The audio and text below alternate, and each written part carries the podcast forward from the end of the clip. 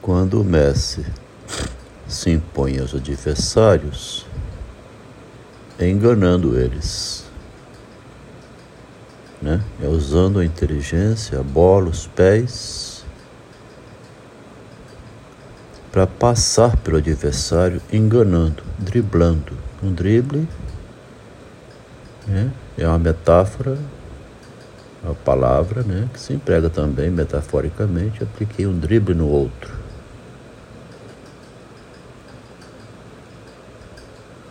Qualquer pessoa que avança na vida se impõe pela inteligência sobre os demais, né?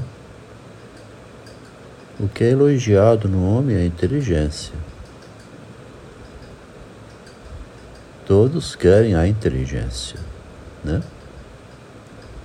O Machado de Assis, que nem estudar em escola formal estudou, tanto assim, se impôs pela inteligência, foi driblando todos, do início ao fim, enganando por meio das palavras, agora, né?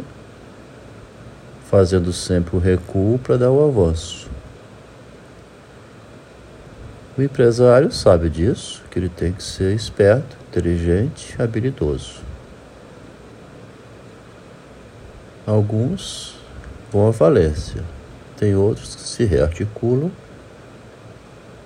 para enfrentar um período mais difícil. Bom, é inteligente também quando a pessoa mostra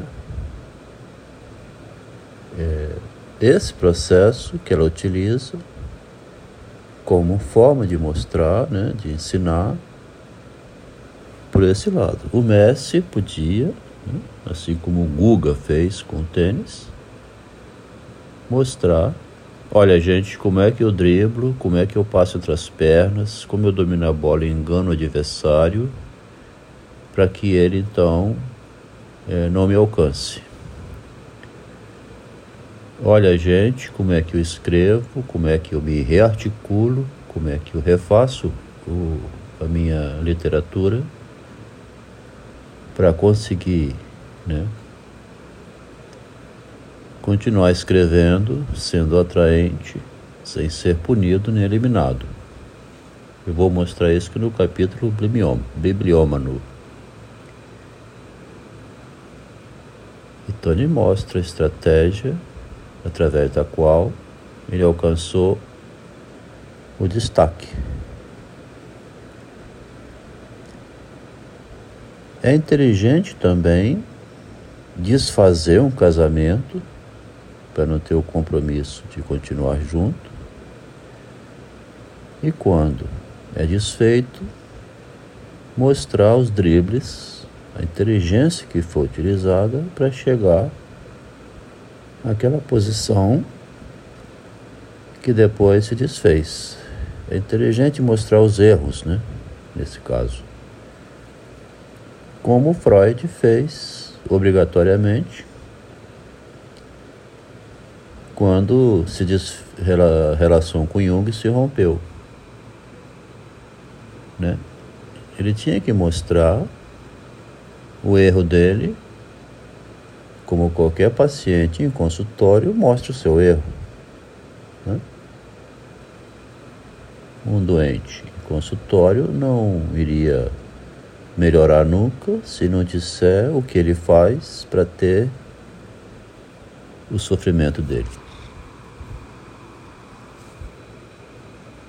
Mesmo que ele